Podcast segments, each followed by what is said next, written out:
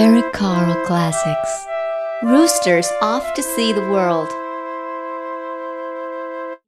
One fine morning, a rooster decided that he wanted to travel. So, right then and there, he set out to see the world. He hadn't walked very far when he began to feel lonely. Just then he met two cats. The rooster said to them, Come along with me to see the world. The cats liked the idea of a trip very much. We would love to. They purred and set off down the road with the rooster. As they wandered on, the rooster and the cats met three frogs.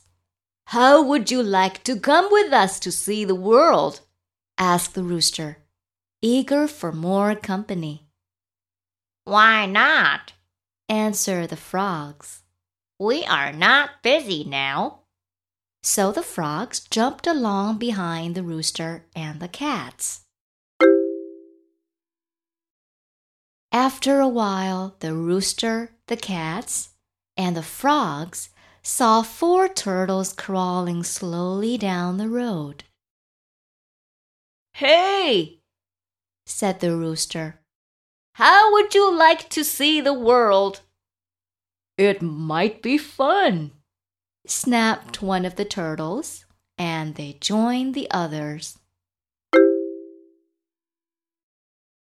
As the rooster, the cats, the frogs, and the turtles walked along, they came to five fish swimming in the brook. Where are you going? asked the fish. We're off to see the world, answered the rooster. May we come along? pleaded the fish. Delighted to have you, the rooster replied and so the fish came along to see the world. The sun went down. It began to get dark.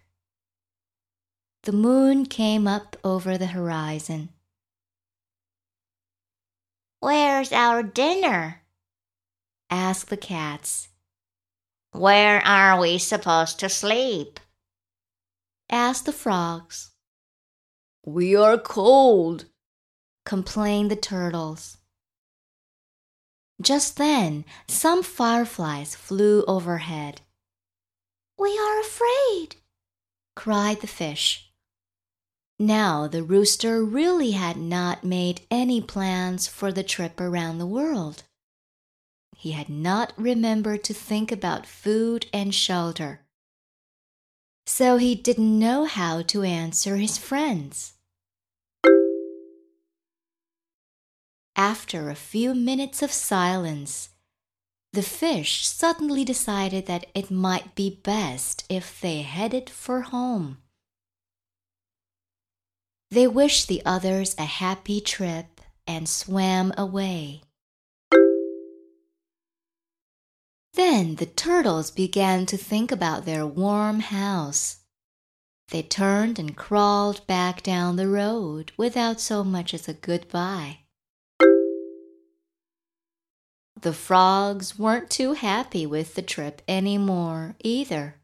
First one and then the other, and finally the last one jumped away. They were polite enough, though, to wish the rooster a good evening as they disappeared into the night. The cats then remembered an unfinished meal they had left behind. They kindly wished the rooster a happy journey, and they, too, headed for home. Now the rooster was all alone, and he hadn't seen anything of the world.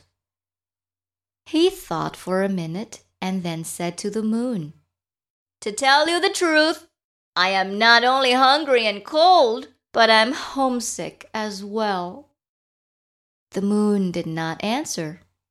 It too disappeared. the rooster knew what he had to do.